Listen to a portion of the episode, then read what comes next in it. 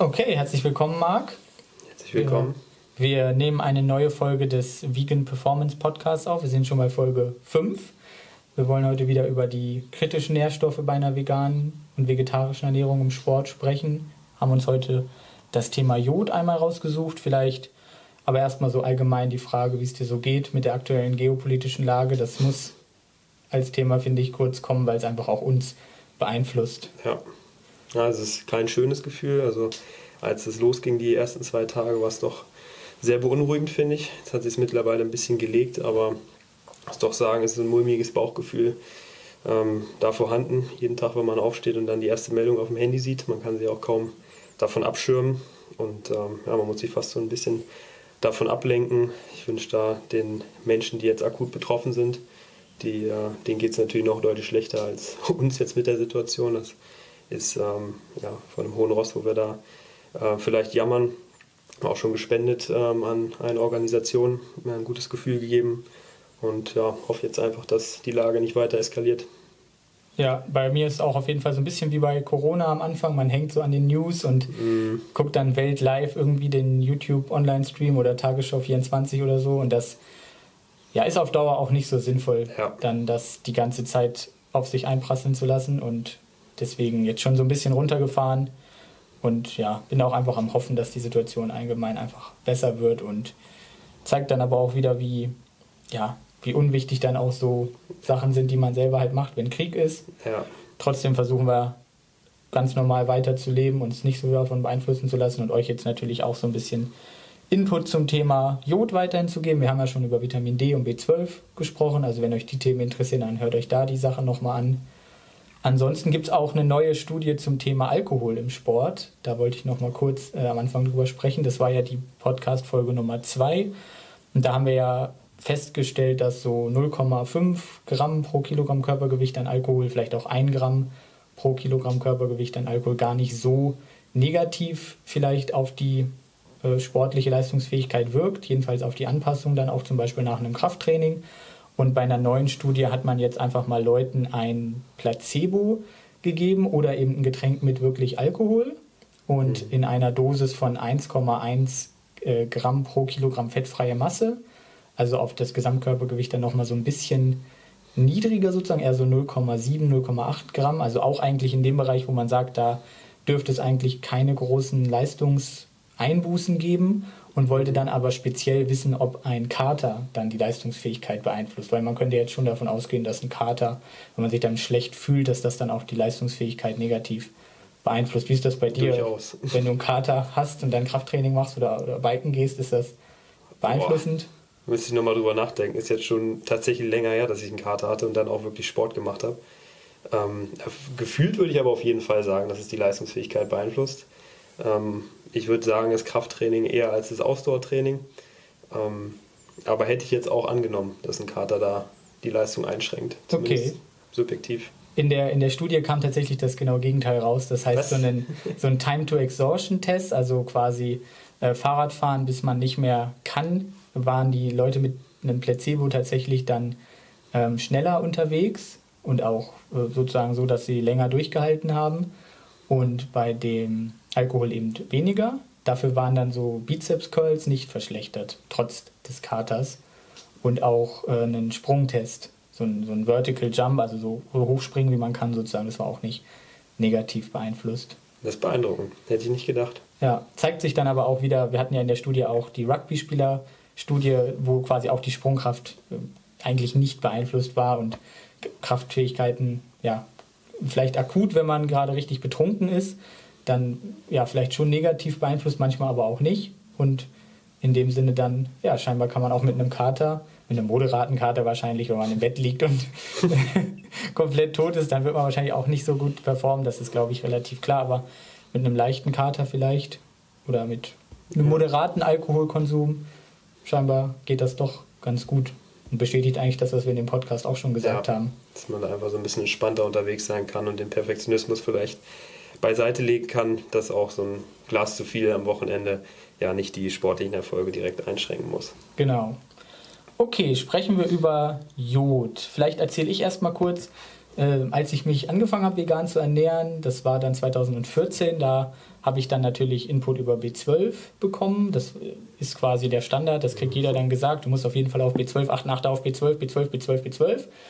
Und das hat man dann natürlich auch gemacht. Ähm, und dann habe ich irgendwann 2016 mal so Blut- und Urinwerte feststellen lassen.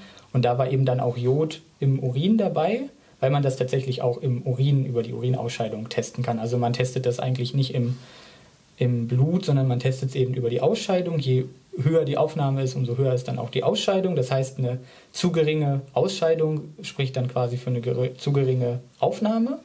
Und da war meine ähm, Jodausscheidung einfach total unterirdisch.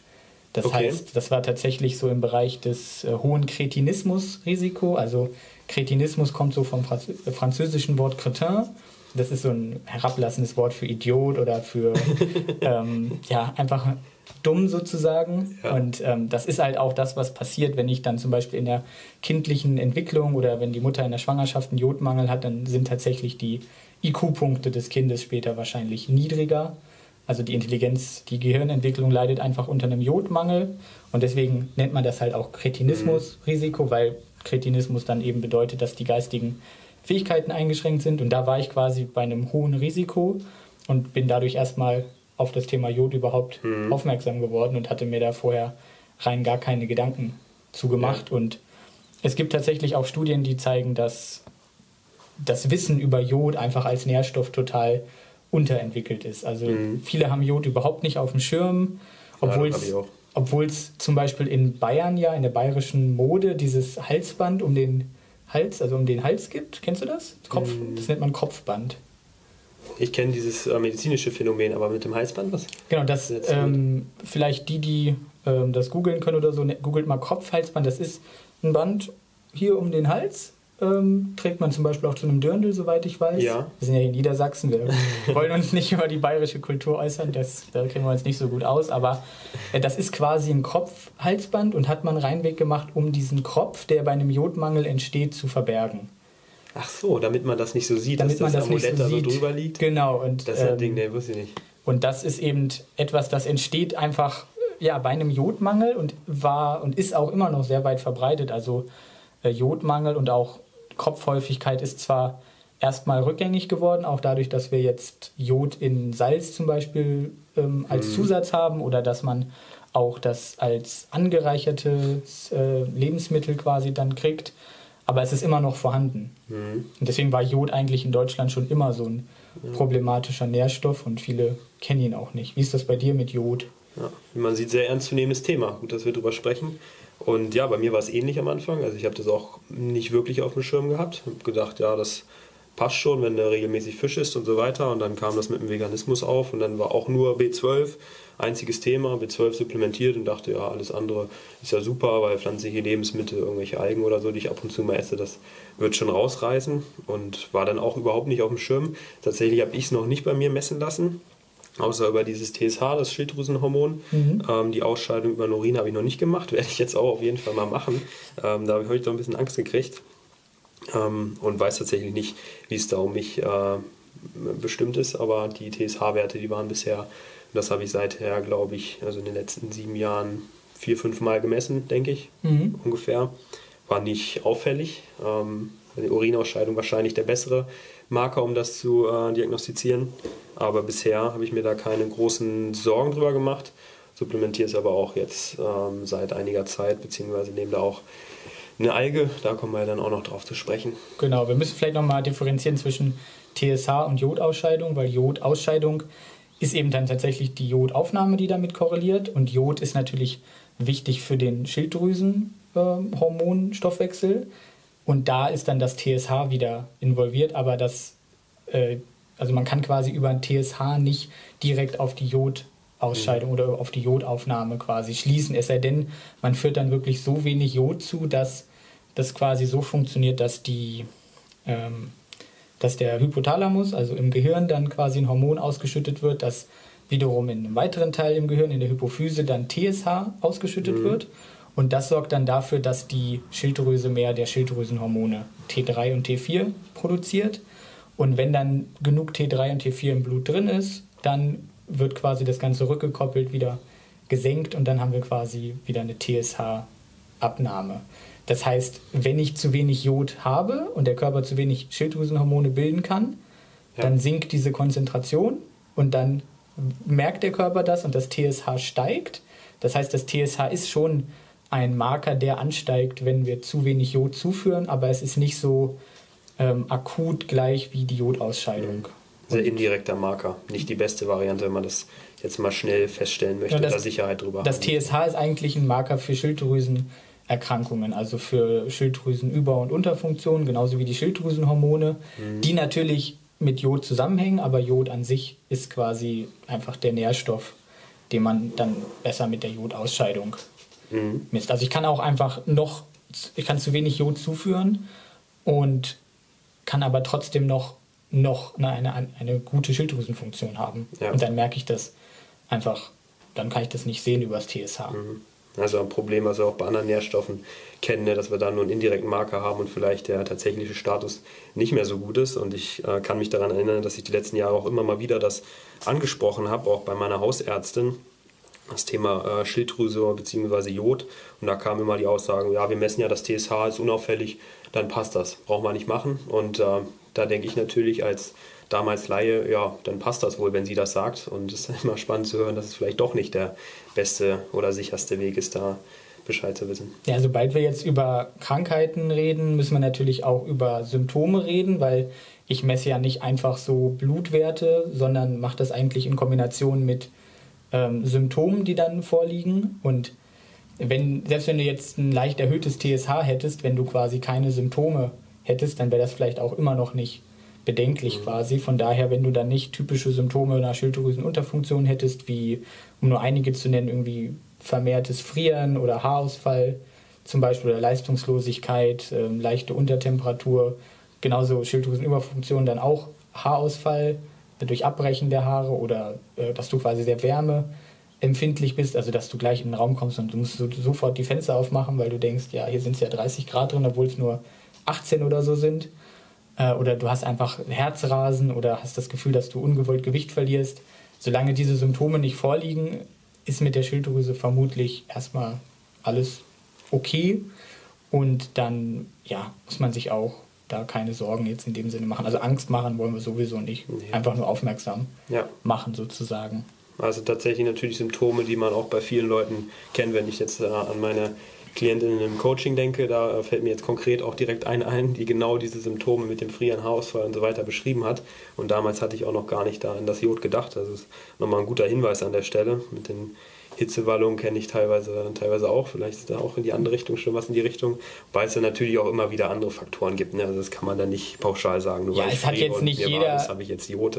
Nicht jeder, der jetzt eine Wärmeempfindlichkeit hat, ähm, ist ja wieder diese typische Situation, Frau will, dass die Heizung aufgedreht wird, Mann will, dass das Fenster aufgemacht wird und dann landet man da, dass die Heizung auf 5 ist und das Fenster auf und dann ist das auch nicht so sinnvoll.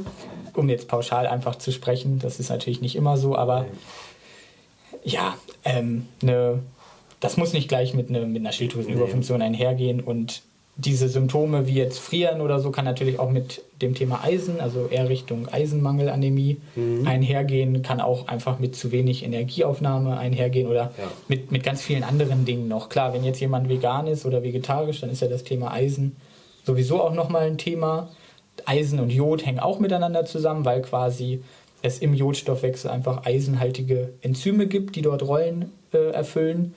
Und deswegen könnte man das ja sowieso generell mal überprüfen lassen, vielleicht einmal im Jahr oder so mal Speichereisen, Blutbild und Jodausscheidung. Mhm. Und am meisten natürlich, wenn man irgendwie Symptome hat, die darauf vielleicht dann schließen lassen könnten.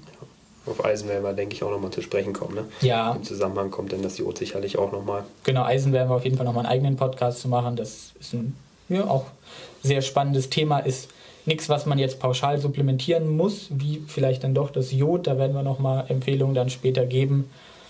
Ähm, vielleicht, ja, hast du noch zum Jod irgendwie was aus deiner eigenen Erfahrung jetzt erstmal?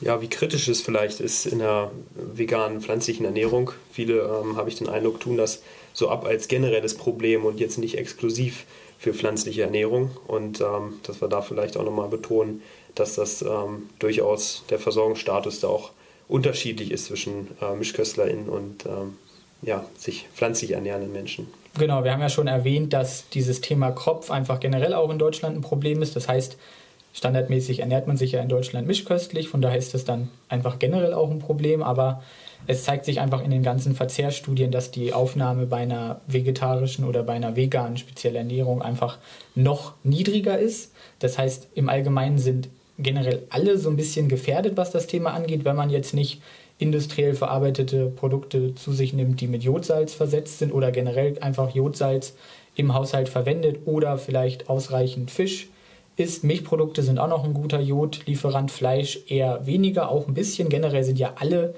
Lebensmittel irgendwie so ein bisschen mit Jod versehen, aber eben dann doch eher die tierischen Lebensmittel und deswegen ja, ist die Jodaufnahme einfach generell bei einer veganen Ernährung am geringsten. Da sind wir wirklich bei so 20, vielleicht auch 30, 40 Mikrogramm irgendwo und wir brauchen aber dann 150 Mikrogramm. Und das kann ich natürlich ausgleichen, indem ich Jodsalz dann nehme. Mhm oder indem ich ähm, dann ja, Nahrungsergänzungsmittel nehme. Aber genau deswegen sind halt die VeganerInnen, VegetarierInnen da besonders mhm. gefährdet. Und durchaus auch noch mal ein Stückchen mehr als die Mischköstler. Ja, ich habe den Eindruck, dass mit dem Jod ist ähnliches Thema wie mit dem Vitamin D kam hier gerade, ja. äh, wo auch viel argumentiert wird, ähm, ja, ist ja ein generelles Problem, äh, habe ich im Kopf und äh, wir jetzt sehr, ähm, setzen uns ja viel mit Ernährung auseinander, deswegen weiß ich, dass es auch ein Thema ist und MischköstlerInnen haben auch das Problem, aber es ist halt nochmal explizit auch ein Problem für sich pflanzlich ernährende Leute, wenn man sieht, der Versorgungsstatus oder die Aufnahme ist einfach nochmal geringer als bei den Leuten, die sich mischköstlich ernähren. Ne? Ja, wenn wir uns einfach ähm, die wirklich kritischen Nährstoffe oder auch die beachtenswerten Nährstoffe angucken, dann ist tatsächlich ja nur das B12 jetzt so ein reines Veganer, vielleicht noch Vegetarier-Problem und die Mischköstler müssen sich da eigentlich gar keine Sorgen machen, aber sobald wir dann über Jod, Selen, Vitamin D, Omega-3-Fettsäuren, äh, vielleicht auch Vitamin A, Eisen, Zink reden, dann, ist das, dann sind das immer generell, ja B2 vielleicht auch noch gar nicht mal, aber die, die ich eben genannt habe, sind das halt generell Nährstoffe, die in jeder Ernährung eigentlich potenziell kritisch sein können, wo dann aber bei der pflanzlichen Ernährung dann einfach noch mehr drauf geachtet werden muss. Also das ist keine wirklich gute Argumentation dann ja. zu sagen, dass darauf müssen ja alle achten, deswegen vernachlässige ich das jetzt, weil man gehört ja selber immer noch ja. dazu, sozusagen. Du hast gerade schon von dem Jodsalz gesprochen, wo äh, viele ja denken, okay, wenn ich eine Prise Jodsalz nehme, dann äh, bin ich vielleicht schon versorgt. Ich hatte auch gestern wieder das Thema, weil wir auch den ähm, Salzstreuer, der leer war, auf dem Küchentisch stehen hatten und dann habe ich äh, von meiner Freundin gehört, ja, füll mal bitte das äh, Jodsalz auf, habe ich kurz drauf geschaut und gesehen, ähm, wenn man eine Portion von zwei Gramm äh, zu sich nimmt, dann hat man, glaube ich, nur, wie viel waren es? Etwa 25 Prozent oder 30 Prozent seines täglichen Jodbedarfs gedeckt. 30, ja. Und ähm, ist immer noch relativ wenig. Ne? Zwei Gramm Salz, ähm, mehr nimmt man eigentlich pro Tag ähm, zum Kochen nicht, äh, wenn überhaupt. Und äh, sich darauf zu verlassen, ist dann entsprechend auch riskant. Ne? Genau, in Deutschland wird ja der Großteil oder auch in Industrieländern Ganz im Gegensatz zum Beispiel zum ländlichen China werden großteilig äh, Salz ähm, über die, den, das Vorkommen in der Nahrung aufgenommen. Also äh, Milchprodukte wie Käse oder Fleisch, die sind einfach dann zu Konservierungsstoffen, äh, zu Konservierungsmitteln quasi ge gesalzen. Und deswegen ähm, salzen eigentlich die meisten gar nicht so viel am, am Tisch jetzt in dem Sinne. Das kann man selber mal testen, wenn man jetzt so ein bisschen Salz über sein Essen streut. Das ist ja nicht mal ein Fünftel Teelöffel oder ein ja. Zehntel Teelöffel vielleicht. Und deswegen in Jodsalz selber sind so, müsste ich jetzt gerade selber noch mal gucken, wo haben wir es hier? Genau, das sind 15 bis 25 Milligramm Jod hm. auf 1 Gramm Salz.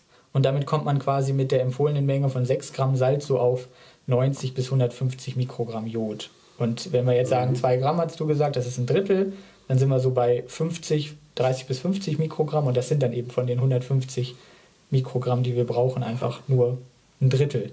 Mhm. Das heißt, man müsste einfach sehr viel von Hand salzen mit Jodsalz auch, um quasi adäquat mit Jod versorgt zu sein. Und da ist dann ja auch wieder die Frage, ob das so sinnvoll ist, wenn wir uns dann das Thema Bluthochdruck ja. anschauen, wo die, wo die Salzaufnahme auf jeden Fall eine, eine große Rolle spielt. Das ja, muss man am Ende in den Empfehlungen ausbalancieren und deswegen ja, wäre es vielleicht dann sogar sinnvoll, ein standardisiertes Nahrungsergänzungsmittel eher zu nehmen, wenn man eben nicht komplett eskalieren will mit dem, mit dem Salz auch. Ja. Ja, das hätte ich jetzt auch gedacht. Bei 6 Gramm, wenn man so viel wirklich zum Salzen selber nimmt, ähm, kommt man okay halbwegs dann auf seinen Versorgungsstatus. Aber ist ja auch irgendwo unrealistisch, wenn man bedenkt, dass man vielleicht auch noch verarbeitet oder ein paar verarbeitete Produkte wie Brot zum Beispiel zu sich nimmt, was ja in Deutschland auch ja, so die mit Hauptkohlenhydratquelle ist. Land, der, Land des Brotes und äh, da hat man ja auch schon viel Salz drin. Ist ja auch die Hauptquelle ähm, für, für Salz in der, in der deutschen Ernährung.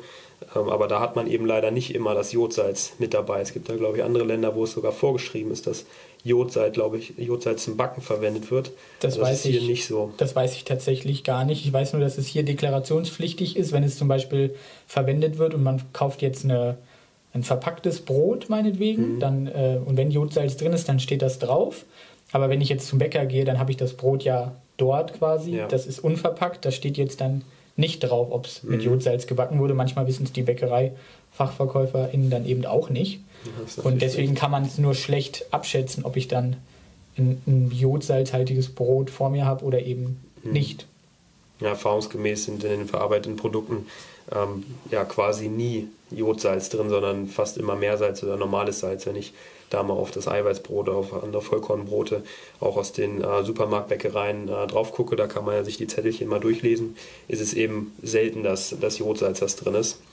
Was ja vielleicht die ganze Sache auch erleichtern würde für, für die deutsche Bevölkerung ne? und die Versorgungsengpässe da vielleicht ein bisschen reduzieren würden. Genau, das ist ja der Sinn der Sache. Warum hat man überhaupt diese Jodsalz-Anreicherung ähm, gemacht? Das macht man ja bei Nährstoffen, wo man eben weiß, hey, die sind kritisch. Also haben wir Vitamin D zu Milchprodukten hinzugefügt, wir haben Jod einfach zu, ähm, in Form von Jodsalz dann hinzugefügt.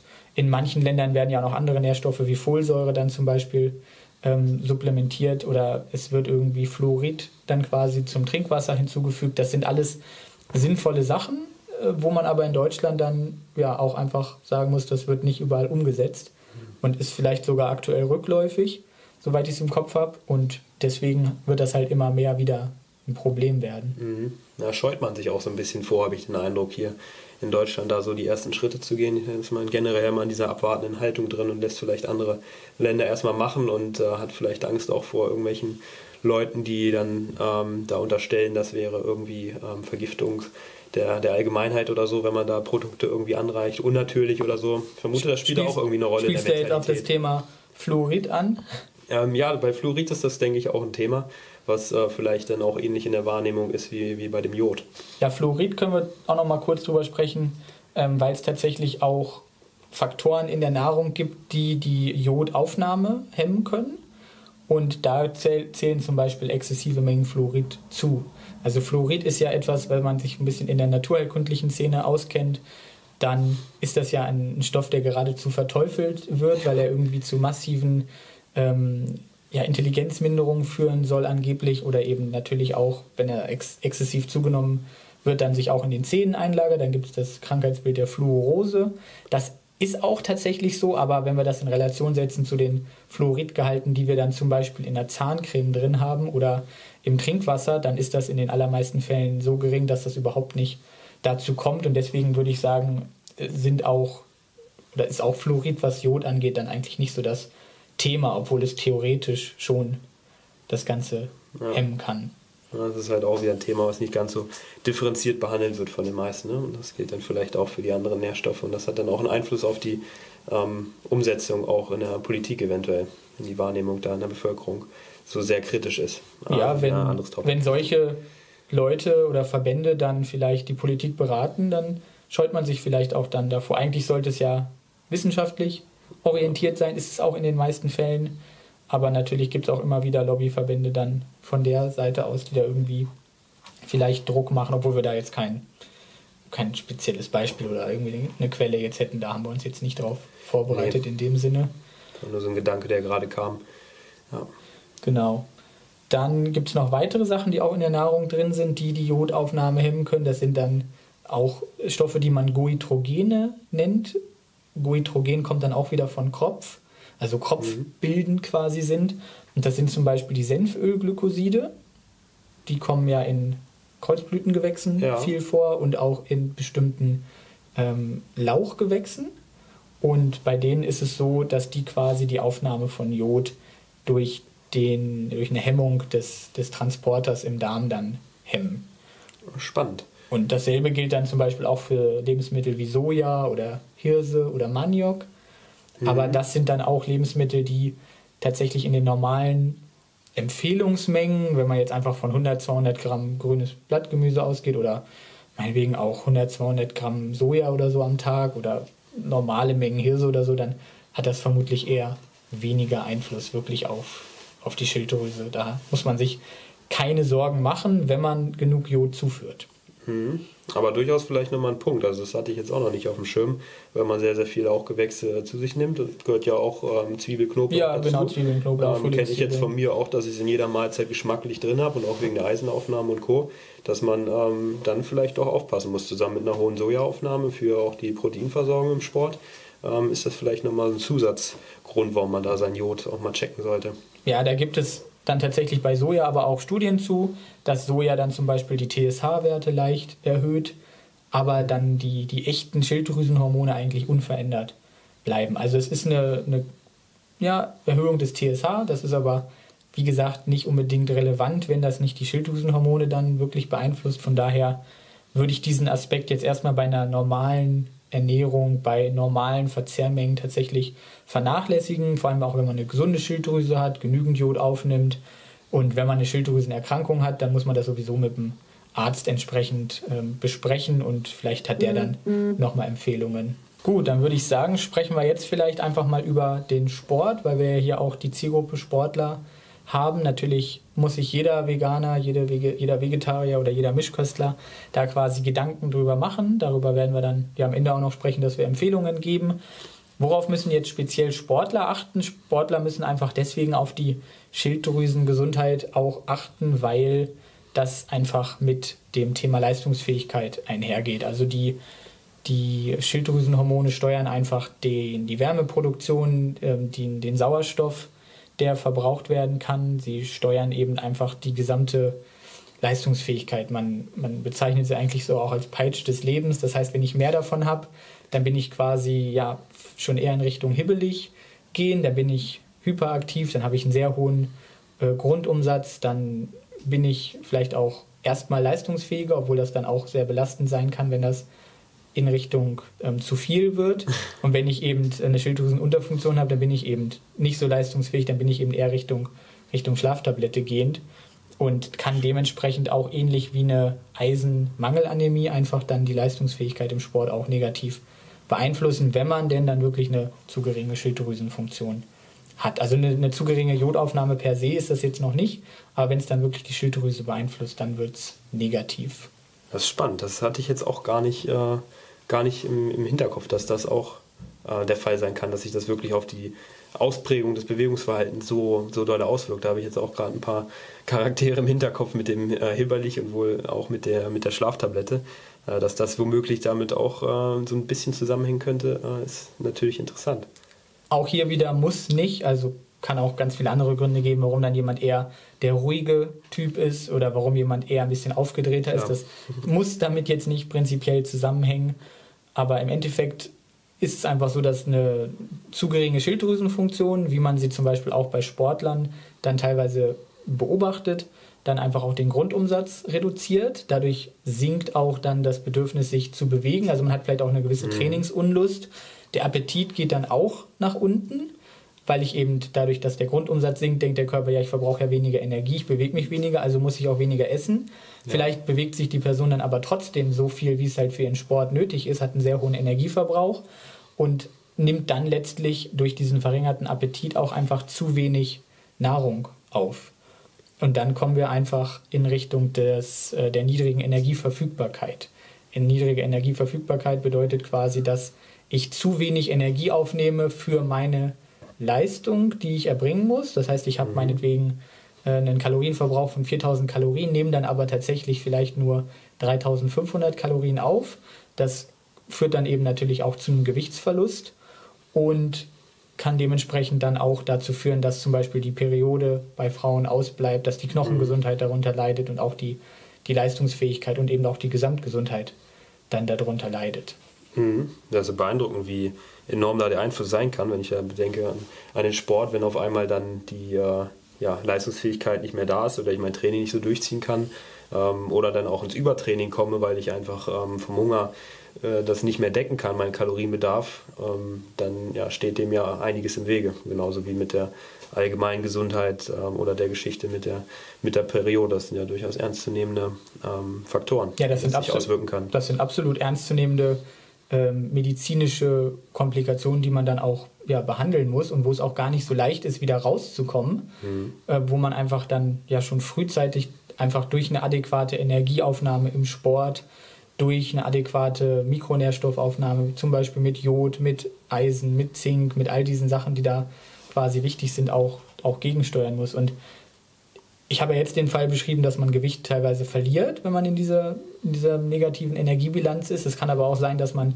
durch den geringeren Grundumsatz oder einfach die geringere Bewegung tatsächlich sogar Gewicht zunimmt und dann aber unzufrieden ist, weil man vielleicht in einer gewichtssensitiven Sportart ist, wo man eher Gewicht verlieren müsste oder denkt, wenn ich jetzt ein paar Kilo leichter wäre, dann könnte ich noch besser klettern oder noch besser laufen oder noch besser tanzen oder ähnliches und äh, dann isst man quasi noch weniger. Und dann geht das Ganze in so einen Teufelskreislauf, ja. wo das Ganze einfach noch schlechter wird. Wenn ich nicht genügend Energie aufnehme, dann nehme ich potenziell ja auch noch weniger Jod auf. Ja. Und dann geht das Ganze wirklich in einen Teufelskreislauf, wo man quasi sagt, dann wird es einfach nur noch schlechter. Mhm. Auch so fürs allgemeine Wohlbefinden. Ne? Also es geht ja da nicht nur vielleicht um Leute, die jetzt an ihren Sport denken, sondern auch an ihr gesundes Körpergewicht, an normal viel essen wollen können.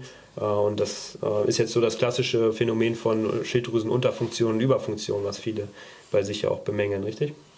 Was meinst du jetzt genau? Was, ähm, was, du beschrieben hast, ähm, dass man sagt, ah ja, ich hört man ja ganz oft von vor allen Dingen Frauen, ich habe eine Schilddrüsenunterfunktion und kann deswegen nicht abnehmen, äh, esse schon so wenig und nehme nicht ab. Ähm, das geht dann schon in die Richtung, oder? Das könnte in die, in die Richtung quasi gehen, dass man auch einfach ja, einen Appetitverlust hat, aber trotzdem der Grundumsatz so gering ist, dass man einfach nicht überhaupt nicht wenig genug essen kann äh, und trotzdem eben dann auch nicht abnimmt. Das sind dann medizinische Punkte, wo man natürlich dann einen Endokrinologen braucht, der mhm. entsprechend die Schilddrüsenhormone dann verschreiben kann und dann eben entsprechend diese auch dann ja, eingenommen werden, um das Ganze zu verbessern. Hier reden wir jetzt erstmal von, von Sportlern, von veganen Sportlern, vegetarischen Sportlern, die auf den Nährstoff Jod vermehrt achten mhm. sollten, damit es eben als ein Baustein dieser ganzen Kaskade nicht, nicht dazu kommt. Mhm. Oder wenn ich jetzt im Krafttraining, im Fitness an einen klassischen Hardgainer denken würde, dann kann das ja auch ein Thema sein. Jemand, der vielleicht zu viel Jod aufnimmt, deswegen so eine leichte Schilddrüsenüberfunktion entwickelt, dass der dann Schwierigkeiten hat, seinen Kalorienbedarf zu decken und vielleicht deswegen tatsächlich auch ein bisschen Schwierigkeiten hat, äh, Fortschritte zu machen in seinem Training. Richtig? Da muss man jetzt dann wieder vorsichtig sein. Eine erhöhte Jodaufnahme führt jetzt noch nicht per se zu einer Schilddrüsenüberfunktion. Das ist auch wieder eine medizinische ähm, Gegebenheit die man dann auf unterschiedliche Ursachen zurückführen kann. Also klar, wenn nicht genügend Schilddrüsenhormone da sind, dann geht es eher Richtung Unterfunktion. Vielleicht geht es aber auch eher erstmal Richtung Überfunktion, weil der Körper das quasi versucht mhm. zu kompensieren.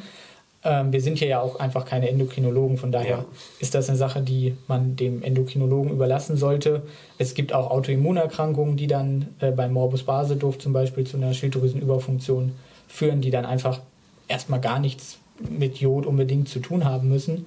Also ja, da wäre ich mhm. sozusagen vorsichtig. Ja, man sieht, das Ganze ist wieder sehr komplex. Man sollte sich nicht zu sehr in das Medizinische äh, reinbewegen, aber an sich jetzt für den Sport, für den Normalo, für Leute, die ähm, ja einfach ihren Kalorienbedarf decken wollen, ihre körperlichen Ziele erreichen wollen, ist Jod durchaus äh, ein Thema, was man deshalb beachten sollte, wenn man Probleme vielleicht hat, ähm, sein ja, Wunschgewicht zu erreichen oder auch mit der Kalorienzufuhr ähm, quasi unzufrieden ist, nicht sein Kalorienziel erreicht, um Fortschritte zu machen oder aber schon relativ wenig isst und ähm, trotzdem nicht ähm, das erreicht, was man gerne erreichen würde, jetzt was Fettabbau zum Beispiel angeht. Das kann man natürlich auch messen mit einer, mit einer Grundumsatz oder besser eher gesagt einer Ruheumsatzmessung kann man ja feststellen, äh, ob der Stoffwechsel quasi eingeschlafen ist, wie man das so nennt, das ist meistens nicht der Fall. Bei 100 Leuten, die ich hier messe in meiner Praxis, haben das vielleicht fünf oder mhm. noch weniger. Und das sind ja schon Leute, denen das Abnehmen eher, eher schwer fällt, die so eine Messung ja. dann schon machen wollen. Also von denen, die denken, dass es am Stoffwechsel liegt, ist es tatsächlich nur ein ganz, ganz, mhm. ganz, ganz geringer Teil. Aber die sind dann natürlich medizinisch behandlungsbedürftig und müssen das dann einfach mit einem Arzt ja. entsprechend abklären. Und dann klappt das auch besser mit dem, mhm. mit dem Abnehmen quasi. Ich hatte auch den Fall jetzt vor ein paar Tagen wieder, hat mir eine ähm, geschrieben, ähm, beziehungsweise sind wir in einen Austausch gekommen zum Thema äh, Ziele im Sport und Ernährung. Habe gesehen, sie ernährt sich vegan, sie macht äh, Sport auf, auf, verschiedene Sportarten. Habe gefragt, wie es läuft. Und sie gesagt, äh, ja hier, ich sehe schon, du willst mir äh, weiterhelfen, aber ich glaube, du kannst mir nicht weiterhelfen. Ich bräuchte entweder einen Psychiater oder einen Wunderheiler, weil ich mache viel Sport und ich ernähre mich gesund, aber ich kann nicht abnehmen. Mhm. Das ist wahrscheinlich auch wieder in den, also ich dachte mir auch, okay, wahrscheinlich gehört sie zu den 90 Prozent, die einfach, ja, trotzdem einfach zu viel Kalorien aufnehmen.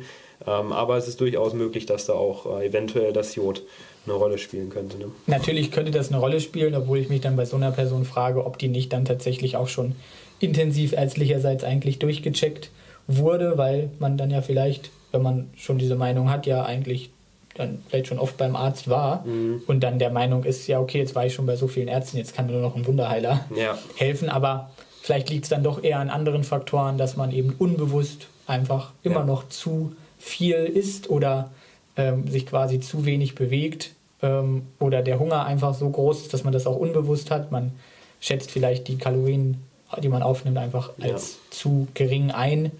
Das ja, kann man nur in einem persönlichen Gespräch dann ja. quasi klären. Aber ähm, ist wie bei den Leuten, die nicht zunehmen können. Ne? Die denken auch, sie essen schon so viel und wenn man es dann wirklich mal genau aufschreibt, dann ist es eigentlich doch eher so, dass das Gewicht gleich bleibt, weil es halt doch kein Überschuss ist. Bei mir geht das nicht. Bei genau. anderen funktioniert es, aber bei mir geht es nicht. Und in ja, mindestens neun von zehn Fällen äh, ist es halt dann doch nicht die Schilddrüse, nicht das Jod, sondern einfach die Tatsache, dass man zu viel oder eben doch zu wenig isst. Und ähm, ja, klassisches äh, Narrativ oder Glaubenssatz ist, ich esse doch gesund, also muss ich ja auch äh, abnehmen, wenn ich in der Kombination auch noch Sport mache. Aber das ist natürlich noch nicht der, der Fall, wenn ich vielleicht einfach doch zu viel esse. Genau, natürlich ist eine gesunde Ernährung sehr hilfreich, wenn ich ja. abnehmen möchte, weil eine gesunde Ernährung natürlich auch Lebensmittel beinhaltet, die dann die Sättigung erhöhen, die äh, die Proteinzufuhr erhöhen, die relativ viel Volumen haben, sodass ich eben dann wenig Kalorien mit viel Nahrung zuführe, also Stichwort Obst, Gemüse oder Blattgemüse oder so.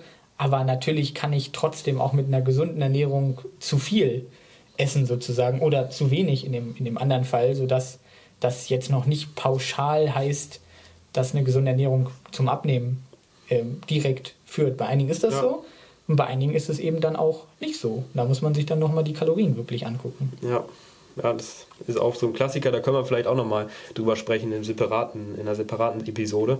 Denke ich, ein sehr spannendes Thema mit der wahrgenommenen äh, Kalorienzufuhr und vielleicht Nahrungsvolumen und Makronährstoffe. Denke ich auch nochmal ein sehr interessantes Thema in dem Zusammenhang. Auf jeden Fall. Zum Thema Jod jetzt bei oder auch Schilddrüsenfunktion bei veganen, vegetarischen Sportlern gibt es tatsächlich noch überhaupt keine Daten. Also mehr können wir dazu jetzt tatsächlich auch noch nicht sagen. Ich würde aber vermuten, dass es wenn es größere Studien gibt, dann würden wir sicherlich die ein oder andere Schilddrüsenstörung irgendwo auch bei den veganen, vegetarischen Sportlern vielleicht mit einer höheren ähm, Prävalenz, mit einem höheren Aufkommen finden, vielleicht auch nicht. Das werden die Daten dann letztlich zeigen müssen. So ist erstmal präventiv davon auszugehen, dass man das auf jeden Fall im, im Blick haben sollte. Vielleicht sprechen wir nochmal über die Algen. Du hast ja gesagt, mhm. du, du nimmst gerade selber ein Kombu, eine ja. Kombu-Alge. Ja, ich hatte die Empfehlung äh, mal bekommen vor ein paar Jahren von ähm, einer, die ähm, auch in dem veganen Ernährungsbereich oder veganen Sportbereich auch unterwegs ist als Beraterin. Ähm, die hatte die Kombu-Alge immer so beworben als die einzige Alge, die so richtig viel Jod hat. Und ähm, dann habe ich mir das damals geholt äh, muss sie auch ein bisschen schauen. Gibt es tatsächlich nicht im Supermarkt in der Regel, sondern nur im Bioladen. Und äh, ich habe das tatsächlich ähm, damals als Badezusatz ähm, gekauft. So ähm, war das vermarktet und nicht als äh, Lebensmittel. Kann auch sein, dass es gar nicht sogar so verkauft werden darf, ja. weil der Jodgehalt eben sehr, sehr hoch sein kann. Aber der Vorteil eben, der angepriesen wurde oder den es auch haben kann, ist eben, dass man mit so einem ja, ungefähr münzgroßen Stück, ein bis zwei Gramm, doch äh, schon sehr, sehr viel Jod auch aufnehmen kann, je nachdem, wie hoch der Gehalt eben ist. Und ähm, deswegen hatte ich das für mich so als Mittellösung äh, zwischen Supplement und ähm, ja, der Alge so mal gewählt jetzt und hatte auch die letzten Wochen, Monate immer kein Jodsupplement mehr. Werde ich mir auf jeden Fall äh, jetzt anschließend direkt mal wiederholen. Aber diese Jodalge oder die Kombo-Alge ist eben eine der Algen, die wirklich äh, viel Jod enthalten kann. Im Vergleich zu klassischen Algen wie die Nori-Alge, wo die Sushi-Blätter ähm, draus, draus herkommen. Also Sushi ist mit Nori-Alge. Die kriegt man ja auch in, in Supermärkten überall eigentlich. Genau, und, und Nori-Algen sind dementsprechend ja natürlich auch für den Verzehr geeignet. Ähm, bei Kombu ist es tatsächlich so, wenn es als Badezusatz verkauft wird, dann ist das nicht ohne Grund, denn äh, natürlich würde es lieben gerne als Lebensmittel dann verkauft werden. Man kann daraus ja auch eine Brühe machen, das ist in asiatischen Gerichten durchaus mhm. normal, aber das ist tatsächlich vielleicht nicht ganz so empfehlenswert. Du bist ja auch eher so der Anhänger der natürlichen Sachen, also du versuchst irgendwie dann doch möglichst keine Ergänzungsmittel zu nehmen. Ich habe viele Patienten, die das auch sagen. Nein, ich, ich möchte das nicht, ich finde das nicht natürlich. Da, da muss man aber vielleicht auch so ein bisschen provokativ mal sagen, na gut, wenn man sich vegetarisch oder vegan ernährt, dann hat man halt eine Ernährungsform gewählt, vor allem bei der veganen Ernährung, ähm, die ist nicht normal. Ja. Also äh, da muss man einfach auch mal so ehrlich mit sich selber sein. Man hat eine Ernährungsform, die nicht adäquat eigentlich geeignet ist die wir natürlich, weil wir ähm, der weise Mensch sind, einfach aus ethischen Überlegungen wählen können, wo wir dann aber auch damit klarkommen müssen, dass das eben auch dann, ja, vielleicht Supplemente ja. bedarf. Diese Erkenntnis, die muss man erstmal kriegen, das hat bei uns ja auch viele Jahre gedauert. Ähm, aber wenn man soweit ist, dann sollte man sich einfach diesem Thema öffnen. Ich habe auch äh, ein Kombipräparat, fällt mir gerade ein, aus der Drogerie, äh, wo auch Jod mit dabei ist, aber eben relativ gering ähm, dosiert. Es gab mal auch welche in der Drogerie, in der Kombi mit Selen. Gibt es leider mhm. nicht mehr. Das war der einzige Grund, warum ich es jetzt nicht mehr genommen hatte. Aber man sollte da bei Jod, ähm, ich glaube an dem Punkt sind wir auf jeden Fall, ähm, doch ähm, sich das Supplement als äh, Alternative überlegen. Genau, wenn wir uns zum Beispiel mal Studien zu Algen angucken, ich habe das hier jetzt nochmal gerade vorliegen, dann sehen wir einfach, äh, wenn wir ein Gramm Trockenalge uns angucken und dann den Mikrogrammgehalt an Jod, dann sind wir bei Kombu einfach bei entweder 21 äh, Mikrogramm, die ich quasi bei 1 Gramm, also bei so einem 2 Euro großen Stück, das ist immer so die Empfehlung, ähm, dann sind wir bei 21 Mikrogramm, wir brauchen ja 150 oder wir sind halt bei 7300. das heißt, ich bin einfach dann im exzessiven Jodkonsum und da ist es tatsächlich nicht empfehlenswert. Ich glaube, der Upper Level Intake der EFSA liegt, glaube ich, bei, jetzt müsste ich lügen, aber ich glaube, es sind 300 Mikrogramm, beziehungsweise vielleicht sind es auch 1000, ich weiß es gerade nicht mehr aus dem Kopf, aber man, man hat quasi 1000, auch teilweise in japanischen Studien, die sind dann daran gewohnt, die haben dann damit eher weniger Probleme. Ähm, bei uns können aber dann tatsächlich auch schon 300 möglicherweise Probleme machen und da ist man natürlich mit äh, einem Kombo-Algenstück dann sehr schnell drüber mhm. und man kann es einfach überhaupt nicht einschätzen. Man kann überhaupt nicht einschätzen, bin ich jetzt äh, zu gering versorgt oder bin ich total over the top. Ja. Wakame genau das gleiche, gibt es ja auch als Algensalat, haben wir hier 3 bis 300 pro Gramm quasi ähm, Trockenalge. Bei Nori ist es auch so, dass wir quasi ähm, einfach mehrere Nori-Blätter bräuchten und dann müssten wir auch jeden Tag Sushi essen. Mm, für uns halt auch unrealistisch, ne? Das genau, also es gibt, es, gibt, es gibt alles. Ne? Es gibt natürlich auch Veganer, innen, die dann einfach jeden Tag ihr, ihr, ihr Nori-Blatt knabbern, weil sie halt auf diesem natürlichen Trip quasi sind. Da haben wir auch überhaupt nichts gegen, aber wir können es einfach nicht empfehlen. Ja. Dulce gibt es auch noch, ähm, ist auch quasi von 2 bis 200 Mikrogramm pro 1 Gramm Trockenalge alles dabei. Also da ist wirklich das Jodsalz in dem Sinne die bessere Wahl und eben auch dann vielleicht ein Nahrungsergänzungsmittel. Das können 150 Mikrogramm sein, dann ist man total auf der sicheren Seite. Wenn man 100 Mikrogramm hat, ist das wahrscheinlich auch noch okay mit dem, was man ja auch über die Nahrung dann zuführt. Dann sind wir eigentlich im guten Bereich. Ja. Und was man im Sport einfach noch beachten sollte, ist, dass auch Jod über den Schweiß ausgeschieden wird. Das heißt, möglicherweise haben einfach dann die, die SportlerInnen einen erhöhten Bedarf nochmal für Jod, je nachdem, wie viel sie schwitzen. Und deswegen sollte man da auf jeden Fall auch ein Nahrungsergänzungsmittel nehmen, plus Jodsalz, mhm. um da eben auf der sicheren Seite zu sein. Ja.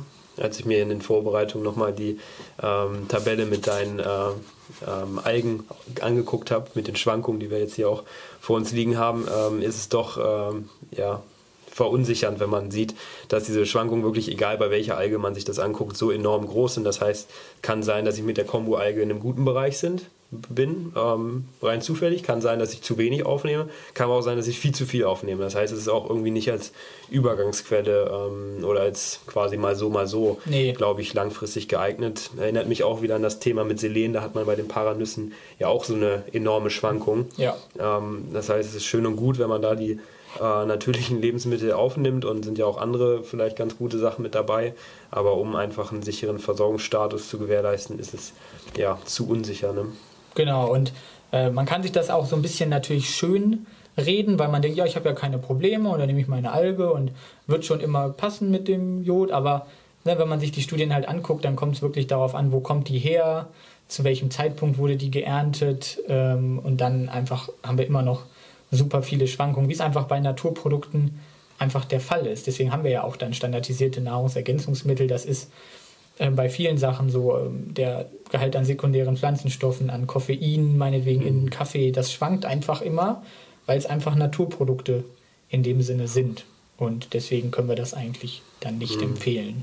Ja, vor allen Dingen bei der Kombu-Alge, das sind ja wirklich das Vielfache, was es da ähm, schwankt. Und äh, ich dachte, okay, wenn du immer ein minzgroßes Stück so nimmst, äh, hatte ich schon mal gehört, dass auch die Schwankungen groß sind und ja, schmeckt halt immer salzig. Aber wenn ich jedes Mal das gleich große Stück nehme, dann äh, passt das doch schon. Aber man sieht ja hier, das schwankt enorm und da kann ich sicherlich auch nicht mit meinem Gaumen rausschmecken, ob da jetzt die 21 äh, Mikrogramm drin sind oder die 7316. Äh, also nee. Das ist ähm, doch einfach dann vielleicht nicht so clever.